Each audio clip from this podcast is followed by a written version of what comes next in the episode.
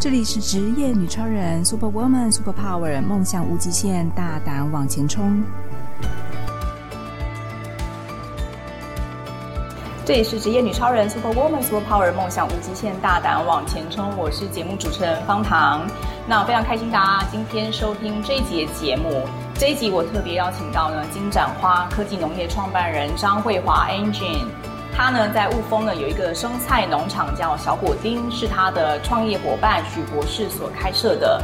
这个有机农场里头呢，除了使用 Angeline 他公司的专利产品帮助生菜加速生长之外呢，也结合了许博士他独特有机配方，还有可循环式的有机土壤，所以它的苗从开始到收成都是完全无毒并且有机的。那今年呢，他也想把这个台湾的农业科技带到泰国，想要栽培目前全球最热门的医药用的有机大麻 CBD，那帮助大家可以重新认识大麻的功效，还有对健康的好处。Engine 呢，能有这样的专业知识和国际视野，这个专案在今年已经获得美国 AIT 还有经济部中小企业处所举办的 AWE 女性创业加速器的入选辅导。但是你绝对不会想到说，Angeline 她本来是一个工作很多年的资深 HR 的人力资源相关工作专业背景的人才。她是如何从公司人资跑来做这个科技农业，又是如何想要挑战禁忌，跑去泰国种植这个药用大麻 CBD？欢迎大家这一集一定要收听张桂华 Angel 精彩的人生奇幻之旅。我们来欢迎 Angel。嗨，大家好，我是 Angeline。大概就是讲一下哦，因为其实我原本是从事 HR，已经大概十五年的时间。那呃，大家就是如果对 HR 有了解的人哦，他就知道其实这个工作还蛮 boring，很无聊。因为每天在管人事啊、行政啊，然后到处去协调哪个部门缺人啊，要去找人那一种。所以你一开始从学校念的就是人事本科吗？呃，其实我在台北商专的时候，我读的是气管。嗯，对。那但是因为我出社会之后，刚好就是。呃，应该说，我遇到的呃，在我做 HR 这个工作的时候的主管，其实他人很好，所以其实我也觉得说，人跟人之间的相处也还蛮有趣的，对。可是后来我发现，因为你公司越大，处理的人事呃人员相关的事情越多，我就觉得是，你知道，忧郁症跟躁郁症。我真的觉得在全公司里头，嗯、人事部门最重要，因为他要很要有很鸡婆的个性，你要知道每一个人那个部门的主管有什么美感，他要用。什么样的人才才有办法对他的胃口？然后这个人有没有办法用？有什么能力？这个是 HR 很厉害的地方。他就是乡村或者村镇里头的里长伯的概念。对，就是很多的八卦你都会知道，你知道吗？对啊。但最后我觉得，因为我们 HR 又必须要你知道各资。然后人之间很多的东西你是必须要保密的，哦、对，你不能跟他讲这个是谁谁谁说什么什么之类的。尤其后来又知道，你知道忧郁症的人多，躁郁的人多，他可能吃药了，但他可能不希望被人家知道。哦，对，所以其实很多时候我们在处于人跟人之间，其实我们的啊，应该我们像垃圾桶啊，对啦，有点辛苦，因为人的关系跟情绪是最难去管理的，对，又要去管理它。所以后来我觉得。反正这个工作好像做了十五年，也好像也就这样了。我觉得我我的天花板已经到了，因为再处理下去也就是这样而已。那你刚开始毕业就做人资吗？呃，其实我后来才当人资，因为其实我毕业的时候，其实我就找找工作，就开始。其实我都是从我建设公司助理，我有当过，然后其实法律事务所我有待过，然后证券。没有，做内勤，我是 typing，对，我是 typing 的，所以其实很多的工作，因为我个性，因为我是狮子座，然后其实火象嘛，就比较冲，对，而且爱冒险，就是很多人说啊没塞啦，因为我记得那时候以前我们在证券交易所的时候，以前我们还是 key 单元的时候，你知道一个 key 单元其实他要背的那个股票代号大概是一两千个。而且是来你就必须要知道背得起来吗？就必须要会，哦、对，不然你就不会进去了。那我觉得你做人事应该是很很容易记得人的名字。哎、欸，要一段时间。我通常背代号很行，就哎、欸，你是那个九四一零一吧，不是所有员工都变成代码，我永远记得我公司代码是，或是学生时代的时候没错没错编码，就是我们叫员工代号，要因为因为我们要编嘛，所以其实我最最开始能够记得起来一定是这个，然后有时候其实也会顿登一下。就是要去思考一下这个人到底呃是什么名字？就是哎、欸，我是李李李 我不知道你是谁，你跟我讲你的号码是多，所以有时候我都会跟助理讲说，哎，那个九四一零一八那个什么东西有没有？你要记得叫我准备，就是员工代号。我背最多的应该就是员工代号，就跟我那时候背那个股票的证券代号是一样的。那你对数字的观念非常敏锐，就是你很喜欢去探究。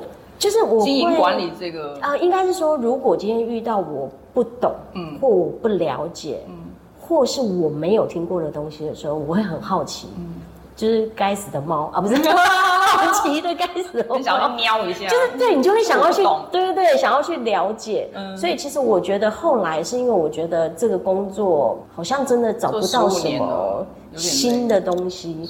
那如果说呃，我们已经没有什么。太多的东西可以再去学习的时候，其实就有点职业倦怠。对，所以后来其实我那时候就一直在找，说有什么东西是可以让我很很每天是开心工作这件事。嗯，对。那后来我是因为呃教会的关系，因为我从小就是在教会跟着兄弟姐妹一起长大，这样。那呃刚好我们的呃植物生长机的研研发者，他就是我教会从小一起长大的好朋友。对，然后那时候他在跟我讲这个呃植物生长机的时候，嗯、通常我们都会觉得哇，impossible，不可能，这跟你的本业完全不搭嘎。对，我想说你怎么想要做跨行跨业这么大的？所以我一听到不可能，怎么可能？对不对？我们自己反应。后来我就觉得哦，只要别人都觉得不可能的东西，它也许就是一个商机，而且我就会很好奇他怎么做到的，而不是说啊就不可能之后就啊就跳下一个。对，所以我就开始。呃，跟他去讨论研究，然后因为他们研发，我们就三年，嗯，对，然后用两年拿到研发专利，嗯，所以其实这个中间我就一直在摸索农业这一块。嗯，那后来其实我慢慢觉得，越深入的去了解农民，然后跟农业这一块，我发现哇，农民真的不是我们想象中的那么轻松容易，嗯，是一件很辛苦的事。是，那可是现在我发现，在台湾其实。呃，农业人才的流失是很严重的，就只剩下老农。是，那年轻人有梦想、有理想，但是有时候会被现实打败。对，因为太磨紧。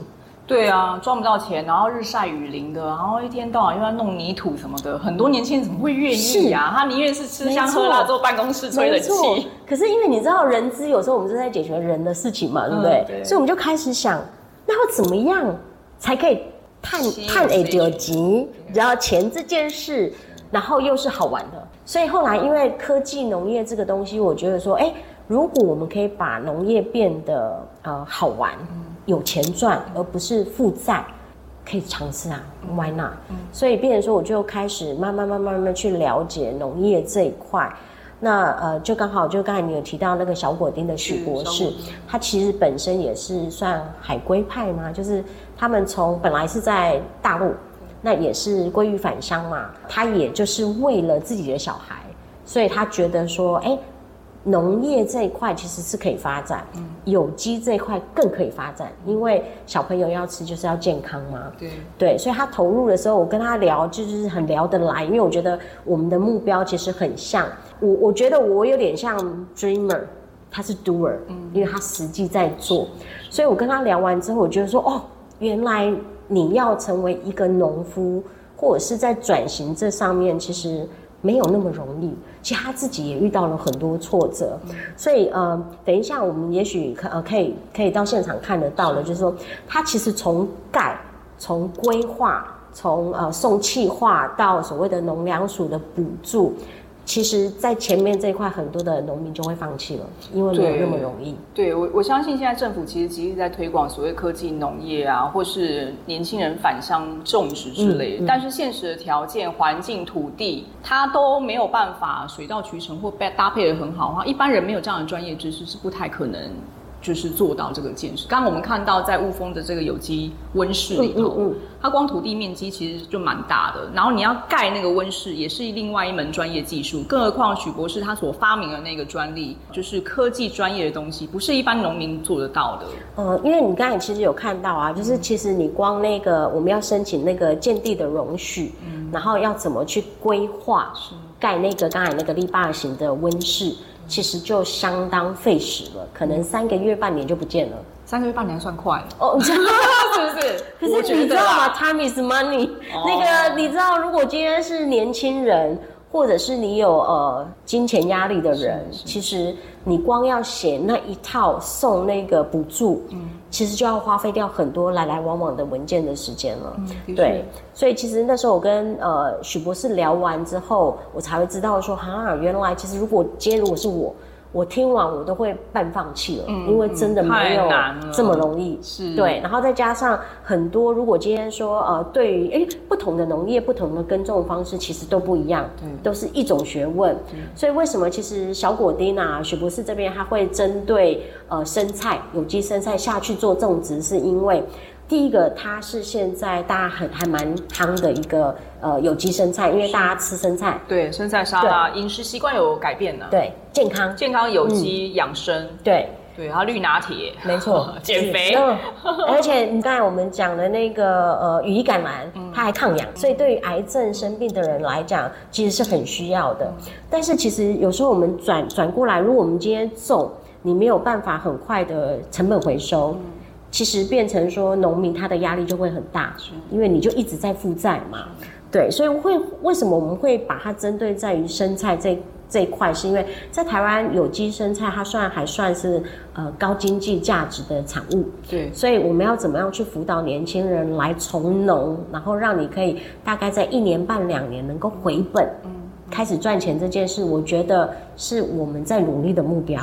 对，因为如果说你是一直负债下去，其实年轻人他慢慢的就会失去信心啦，嗯、也没有人帮他。其实这个这条路其实蛮孤单的，没有团队或没有专业人协助。对我觉得就算政府的人出来帮忙，也很难做到，因为大家的专业领域不一样。对对。对而且有时候，其实啊、呃，你说政府机关他们有时候可能很有心，是可是因为毕竟他们不是种田的那个人，对对，对所以有时候嘴嘴巴讲的跟实际在操作的，有时候落差是很大的，是是，对。所以为什么我会找呃许博士合作？主要我也是希望说，把他，因为他他跟滴滴都是化工博士，嗯、然后来从农，嗯、所以我觉得他们因为是实际的耕种者。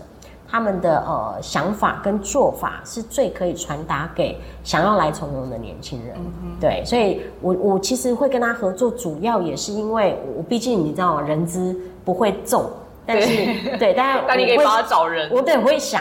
所以我就开始，我们就想说，哎、欸，那我们怎么样把它慢慢慢慢扩展到其他的项目？是所以这个也就是后来我们会想要到泰国去种植医药大麻的这件事，嗯，其实也是刚好是一呃一个机会。林群，那我想要请你跟我们分享一下，你就是从一九年创业到现在的小果丁，然后跟许博士一起想要。把这个科技农业分享给年轻人，那你现在遇到最大的困难是什么？你们在小果丁目前这个科技农业，它的专利的这个专业的 know how 是什么样子的内容？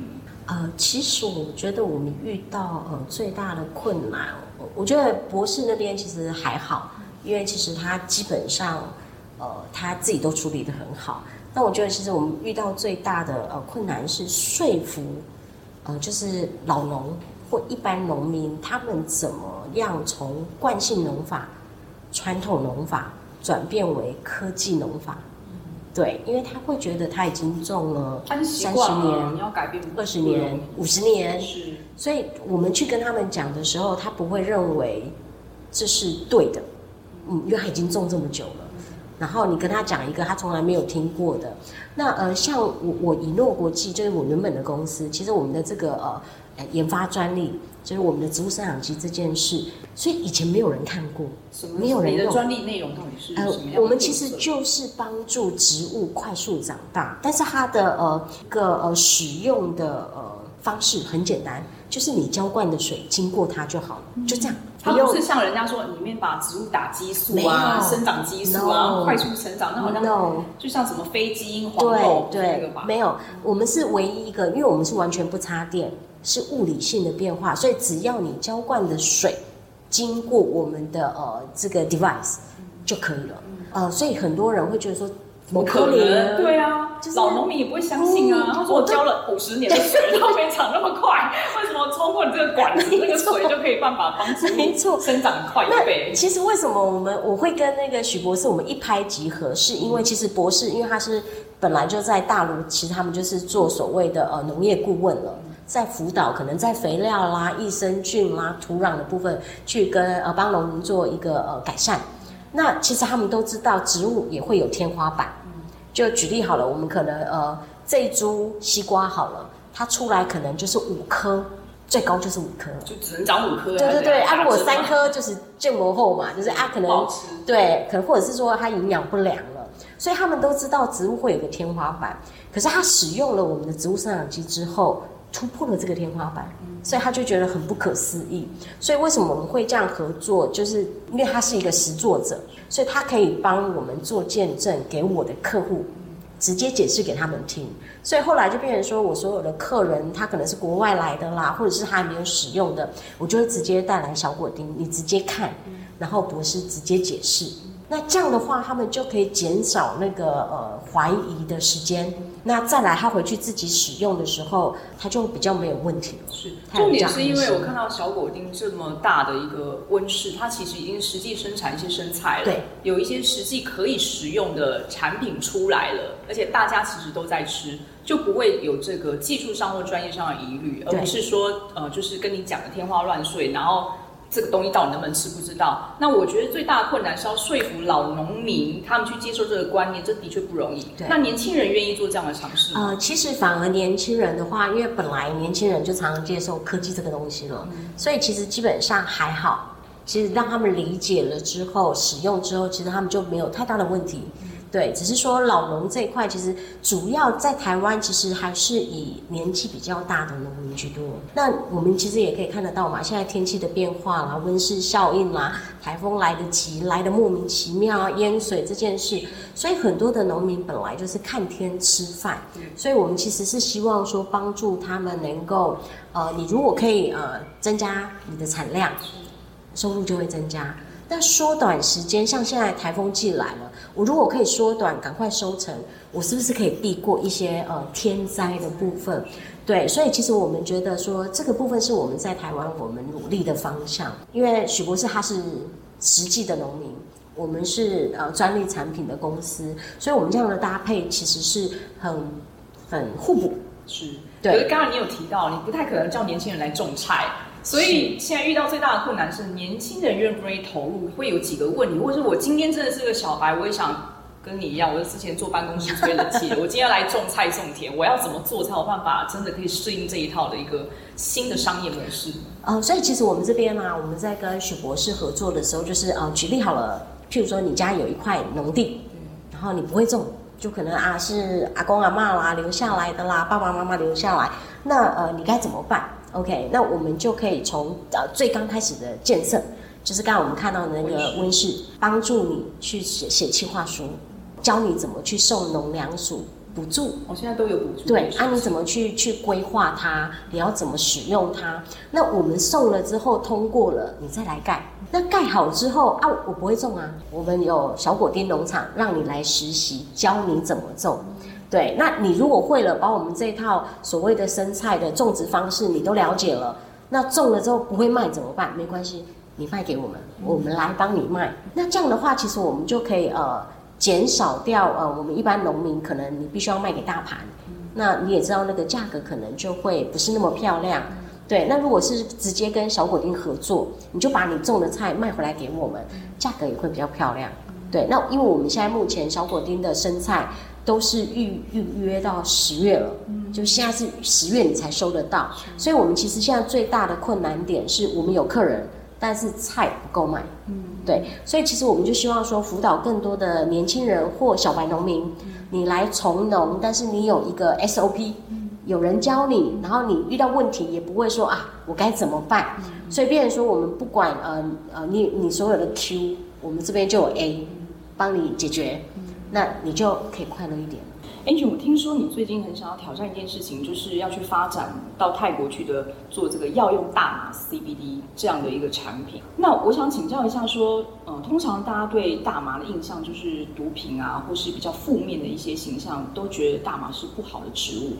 那为什么你想要敢于去挑战这个境界主题？到底 CBD 对于人体的健康，或是你未来想要发展的这个主轴，会是什么样子的趋势呢？其实是延续我们刚才前面的，因为我们在台湾已经是做有机生菜了嘛。那其实主要是因为泰国它现在种植药用大麻是合法的，所以基本上我们去的话，呃，我们一切都是依照法规。对你种植要有种植的 license，贩售要有贩售的 license，这些我们都是依照法规去走。那但是我不会觉得它是一种挑战，是因为啊、呃，在那边已经合法了，已经。可是大家对大麻印象还是它是毒品，它、哦、是负面，对，是不好的。对，你怎么会挑这个产品？呃，其实因为基本上，因为我我在泰国大概来来去去已经大概十几年了，那可能欧洲啦、美国啦，其实。呃，这些国家，尤其是一二十年前，我们去荷兰就都有那个你知道、哦、大麻的咖啡馆啊，对，然后那个呃 dispensary 呀、啊，所以其实，在国外，欧洲、美洲、加拿大，有一些地区其实早就已经开放合法的，对，要用大麻这件事。所以其实只有在亚洲，那亚洲现在第一个开放的国家就是泰国。对，那其实我我是举例，嗯，为什么会觉得它是好的？是因为如果你深入去研究 CBD 这个东西的话，你就会发现，其实它对于我们人体的好处非常多。刚才我们有讲到羽衣甘蓝嘛，抗氧化，对，大麻 CBD 里面一样有，而且还有抗老。CBD 是到底是什么成分呢？呃，其实它我们我们如果以中文来讲的话，CBD 其实它就叫大麻二酚。那它其实就是一个存在于呃我们讲的 hemp 或 cannabis 里面的一个呃天然化合物，就像我们说维他命 C 啊、维他命 D 这种天然存在的。对，就它萃取出来之后里面的原有的一个元元素。那其实大麻里面其实呃它的呃化合物其实是大概一百多种，那它只是其中的一种叫 CBD。那另外一种可能大家也比较常听过的，就是叫 THC，所以其实它就是里面的一个其中一个而已。呃，主主要是 CBD 呃研究出来，它对于人抗忧郁啦、呃失眠啦、癫痫这些，其实在呃所谓的论文或 paper 都可以找得到的，包括有一些临床实验啊。那所以其实我觉得只是说它被污名化了，我只能这么讲。那呃，我们要有一个理解，就是说很多的东西不管它好或不好，过量它就会不好。再怎么好的东西，你你过量了，对人体都不好。所以很多东西只要适量、安全的去使用它。其实我觉得 CBD 是一个很棒的东西，对，所以后来我就是因为呃，你知道一听到说呃泰国要开放之后，我就去研究。其实刚开始我我也会怕啊，因为在台湾其实我们就觉得哦，它是一个毒品，对，或者是一个不好的，所以其实研究之后我才发现哇，原来很多呃欧美啦已经使用了大概一二十年有了，对，所以我觉得说未来，因为我们现在追求健康，就像我们种生菜也是，我们就希望是健康。那毕竟人生病吃药，药本来就是一种毒，化学的对。所以如果我们可以借由啊，就这样讲好了。我们在台湾，我们常常就讲，哎，我可能不看西医，我看中医。那中医我们吃的是中药，对啊，中药就草药嘛，草药也是植物出来的，对。然后你就会觉得哦，安心一点，好像健健康天然一点东西。后来你就会发现，其实，在什么《本草纲目》啦，什么其实都有呃麻这件事哦，对，真的可以找得到。它在很久，大概六千年前。它就被东方人发现了，嗯、然后可能以前可能只是谷物，嗯、就是杂杂粮的一种，后来慢慢慢慢一直被啊延续到了所谓的呃身体的一些呃舒缓镇定，然后它就是一种草本，所以其实 herb 对人来讲本来就是安全的了，对，所以其实我觉得说应该要给他恢复他的名声了，对，是时候了，所以我才会开始研究之后，我发现，可是如果今天我们要去使用。CBD，我希望的是我自己种的，它的 quality，它的种子，它的成分，我是最了解的。所以我只是说，刚好我们有这样的呃农业背景，把我们种生菜的技术，我们的有机土壤、有机肥料跟我们的植物生长基因带过去泰国，把它变成另外一种作物，就这样。然后再加上，因为呃，如果我们广泛的去了解的话，其实大麻这件事，它如果我们用在医药。是好的，嗯，对，所以我觉得这个东西，如果说它既然是亚洲，泰国是第一站，我们就应该把它做好它，然后种好它，利用我们台湾的技术，对，那其实我觉得也是我们发扬我们 MIT 一个好名声的一个时机。对，我觉得不要浪费。对，我觉得其实台湾的农业科技真的非常棒。那其实，在世界潮流跟趋势，就像 Angie 刚才分享的一样，就是所有东西用过量，嗯、用多了，其实都是不好的。对，那只是大麻过去大家对它的印象可能真的被毒品所影响，嗯、但是我相信所有的植物，就像我们学芳香疗法一样，所有的精油它萃取出来了，你用过量，它就是毒药。嗯对，所以其实我们可能必须要打破这个迷思，或是让大麻它有机会澄清，证明他自己的清白，不是它不好，是你们给它用坏了。没错，没错。对，它明明就是很好的植物，是你们硬要把它萃取出来当毒品，不是它自愿的、啊。对，对。那我们现在就是选它好的那一块，它可以帮助人的身体健康，或是帮助躁郁症的患者。然后去，或者是说皮肤美容好像也可以，嗯、就是它有各种很好的功效，就试着我们可以试着去了解，嗯，再去评判它的对错，或者你自己使用方式不对，那也不能怪它。没错，真的 真的，而且研究之后啊，就是去去找更多的 paper 之后，我发现其实它不只在于所谓我们的食用，就要用这个部分，嗯、其实食衣住行它都可以。哦，对，因为麻好像可以编衣服、对编对、编，好像古代其实大麻就是一个很有效、嗯、全效型的植物，就是从它的花到最后的根，它是完全可以。然后最近我又在一个呃报道上面看到，呃，我们的大麻田，它的吸碳能力是树木的两倍，所以在我们现在这种温室气体效应就是越来越严重的状况下，它有可能是解救地球的呃末日植物。呃呃 全部要嘛，二氧化碳就可以把它吸光，对，对，而且它它是会锁住在纤维里的，哇。然后纤维再去做成衣服，或者是呃我们的汽车工业用的这些呃取取代塑料，是。对，所以其实我觉得研呃研究之后啦，我觉得好像不得不去试试看。嗯、那当然主要也是因为我我会想要去走这个部分，是因为就因为大家都不可能啊，嗯、啊。啊，你也是在走，大家都不可能，就一定要去试说。你说不可能，对，我觉得有几个不可能。对，我先去试试看，你再跟我说什么可不可能？对对对，先试再说。你这个特质也很前卫的，就是就该死的。没有，我觉得这就是创业，这是女性创业家最基本的一个能力，就是我敢冒险，我敢去做，我敢去尝试，我才可能去创业。没错，没错。当别人都做过，你做什么？不过我觉得也要谢谢，就是合伙人们，就是大家是很支持的。对对，不然通常你知道我们。在台湾嘛，很容易被浇冷水。嗯，对对，浇多了之后，你就觉得哦，算了，我放弃好了。对对，可是还好的是，因为 CBD 这件事情，我觉得我得到了很多人的支持。是，所以因为这些人的支持，反而让我觉得我应该要去做对的事。是，其他的我就觉得啊，算了啦。对，不好的就不要听了。对，那就像你讲，我觉得你刚好你挑的时间点也对，因为刚好 CBD 在这十年吧，应该有十年的时间，在欧美跟世界的潮流之下。大家逐渐对这样的东西是有认知的，不是完全都不知道的，没错。所以大家是可以用更棒，就是 open 的心态去接受新的事物。对，我觉得这个时间点是刚刚好的。而且我觉得还有一个特点，我大概就是呃补充一下就好了。我发现呃一个很棒的是啊、呃，我访问到或我了解到在使用 CBD 的人，嗯、他们对于 CBD 的知识是非常完整的。当然了，他们完全研究一下。哎，可是你知道，我们会误以为以前在我们的那种观念里，我们就觉得它是一个不好的东西。你知道，香港他们之前 CBD 是合法的，然后在合法的时候，其实很多的人他使用呃 CBD oil 啦，或者一些相关的产品，嗯、他们都不认为它是不好。对啊，是因为他们根本不知道。流行，他们不知道它是大麻萃取出来的，好像也没有人特别去想说啊、哦，原来 CBD 就是大麻，对，到被人提醒它是大麻，对。然后大家才吓到啊。继续用吗？哦，可是因为你知道它就是好的啊，对，所以其实我觉得有时候只是一个迷失跟迷思，跟我觉得它被污名化了嘛，整个就是我觉得，而且它六千年了呢。对，这个真的没有人，没有人会特别去做研究。今天我有人跟你讲说中药是毒品，你对啊，谁敢去看中医啊？大概中医诊所都要倒了。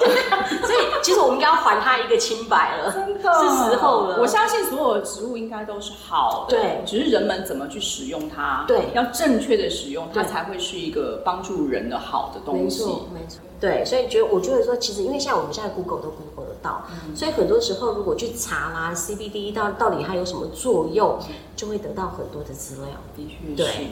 那什么样的因缘际会呢？或者说你有遇到什么样子的故事可以跟我们分享？你为什么特别想要到泰国去做这件事？OK 啊，其实因为啊，很多人应该都知道，因为我是基督徒嘛，然后刚好有一个教会的姐妹，她嫁到泰国了，嗯、所以其实呃，我已经大概去泰国来来回回十几年，其实每一年都 long stay 大概一两个月，所以其实对泰国有一定的了解。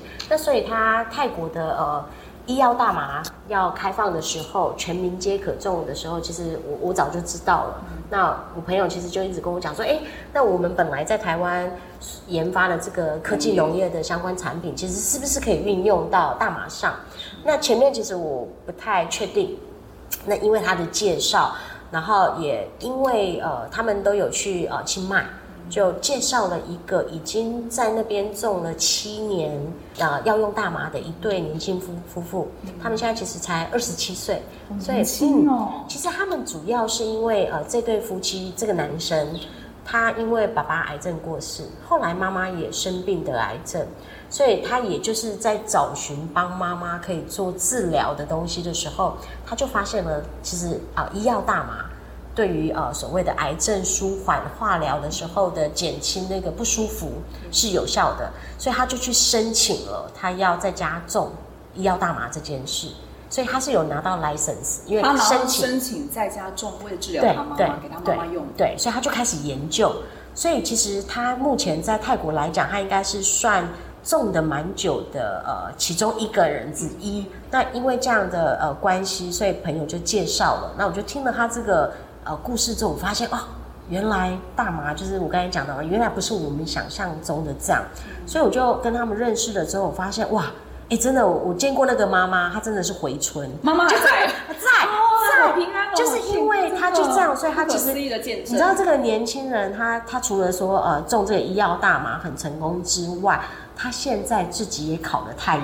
就是因为他这样在研究的过程当中，他发现，呃，其实太医就是台湾的中医，是，所以在草药的这个部分，他发现原来可以帮助人，而且你看妈妈不止癌症复原的很好哦，还真的回春，真的，对，因为我有照片，下次有机会就可以提供给大家看。所以我那时候就觉得说，哦，原来不是我想象中的这样。那如果我又可以把台湾的农业的这些科技产品带到泰国。我觉得哇，那好像美卖哎，所以那时候其实因为朋友这样点醒我，所以我就开始去研究，然后也认识了这对夫妻之后，他们也愿意在未来我们呃出发到泰国开始种植之后，他会是我们的辅导，对，因为毕竟我在台湾不能种嘛，所以我一定要去到泰国当地。那为了减少我们试错，就是试种可能会产生一些呃可能种不好啦，或者是呃一些我们不了解的知识。呃，导致一些我们的呃损失，所以变成说，我们就请他辅导我们，他辅导你怎么种，呃、然后你用台湾的技术是教他怎么用，upgrade。哦，对，因为他本来合作，对，因为他本来没有那些科技嘛。那如果我又可以把它呃 quality 质量提高，那产量也提高，那这样应该就会呃更好。所以那时候我们就想说，哎，那这样至少那边有人可以辅导我们，嗯、所以我们把这样的东西带过去，也发扬了我们一些 MIT 的农业科技技术。嗯、所以呃，因为这样促成了这一段，我想要去泰国，所以呃，从呃今年开始我就开始规划。那预计今年我们大概八九月也会呃募资完成之后，年底前我们就会前往泰国去，啊、呃，就是你刚才看的，从架设、从盖一直到呃种植。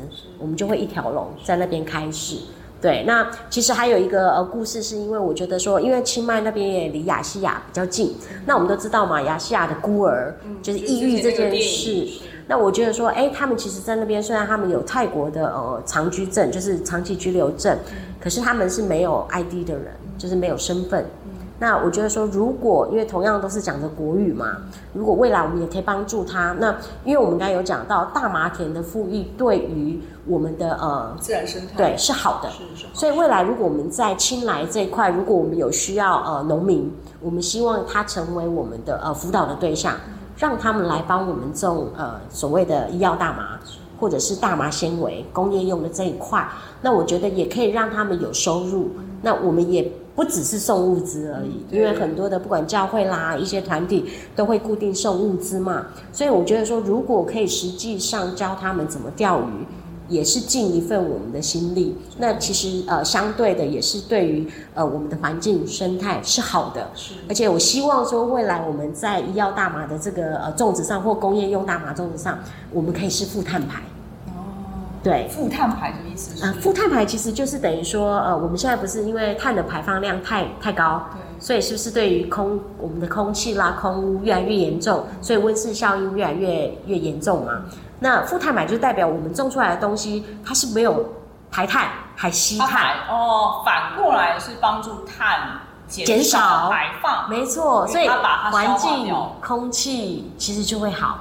所以其实这个也是我们希望说，我们在企业上可以做一个呃企业责任的一个回馈，那去做一件对跟好的事。嗯，对。所以至少我们在呃台湾的科技农业，我们可以对泰国的影响，我觉得是好的。我觉得很棒，因为 Angel 这样的一个起心动念，我觉得是纯正、跟良善、跟积极正面的。因为我们在从事任何的商业模式，不是只看的赚钱的收益、获利了多少，而是。这个原来的起心动念，它是善意的，又可以帮助到人，又可以帮助这个世界跟自然生态。我觉得这样的商业模式真的非常好。所以，Angel，我最后想要请教你，在今年有没有在你个人有没有什么想法跟计划，想要去挑战自己，在今年可以完成的？呃，其实我有在想的，其实我想要再去多读一些大麻的相关课程。对，因为其实在美国或欧洲，你知道有大麻学校这件事，我觉得超级挑战，因为它是全英文。呃，有趣的是，这个大麻学校它会教你种植大麻的专业经验。你知道大麻的品种有两千多种。嗯。呃，除了我可以教大家，就是学习之后啦，我可以教大家从不懂怎么使用，正确使用正确的知识，他还会教你行销。在美国还会有警察来教你 什么是。Unlegal，什么是 legal？就是你在呃合法跟不合法，你都要理解。所以我觉得光听我就觉得哇，超超兴奋，好想要去报名。所以我也希望说我在呃呃今年我我也可以参加一些呃其他国家的大麻博览会。嗯，对，因为我觉得这个东西，如果我们要带对的正确的知识给大家，我觉得我可能也要去各国去去挖掘一些新的东西。然后我觉得光这个，我就觉得啊。对于我，我今年的目标，我觉得还蛮特别的。真的，我一听到大麻学校，我说天哪，还有这种学校？有，美国有，我记得欧洲也有。都是纯粹是在于医疗、医疗保健这方面的，而且还是教你所有正确的观念。是的，哇，好期待！Angel 赶快把这个学校的学位给念回来，然后在台湾也成立一个大麻学校。我第一个报名，然后这实在太酷了。我我相信 Agent 他的个性也是跟我一样，我们喜欢去冒险，尝试新的创作或挑战。我们应该用更开放的去心态去面对这个世界，尤其最近这个暖化效应跟天气的变迁，其实我们都非常担心，说我们的下一代或我们的自然环境该要怎么去保护。没错，我相信 Angel 他有更多的启示可以跟我们再进一步的分享。好，对，希望下一集呢，我们再特别邀请他来跟我们去分享去泰国之后的经历、哦、经验。对，然后在泰国他面临到什么样子更棒的故事。期待 Angel 他回来跟我们分享，谢谢接受我们采访，对，我们期待下一集再跟他继续聊了，谢谢，okay, 拜拜，拜拜。如果你也想说说你在职场上的各种神奇经历，或是你有令人惊叹不已的人生冒险故事，职业女超人邀请您来与我们一起分享，欢迎踊跃报名接受我们的采访，陪我们喝杯咖啡聊一聊哦。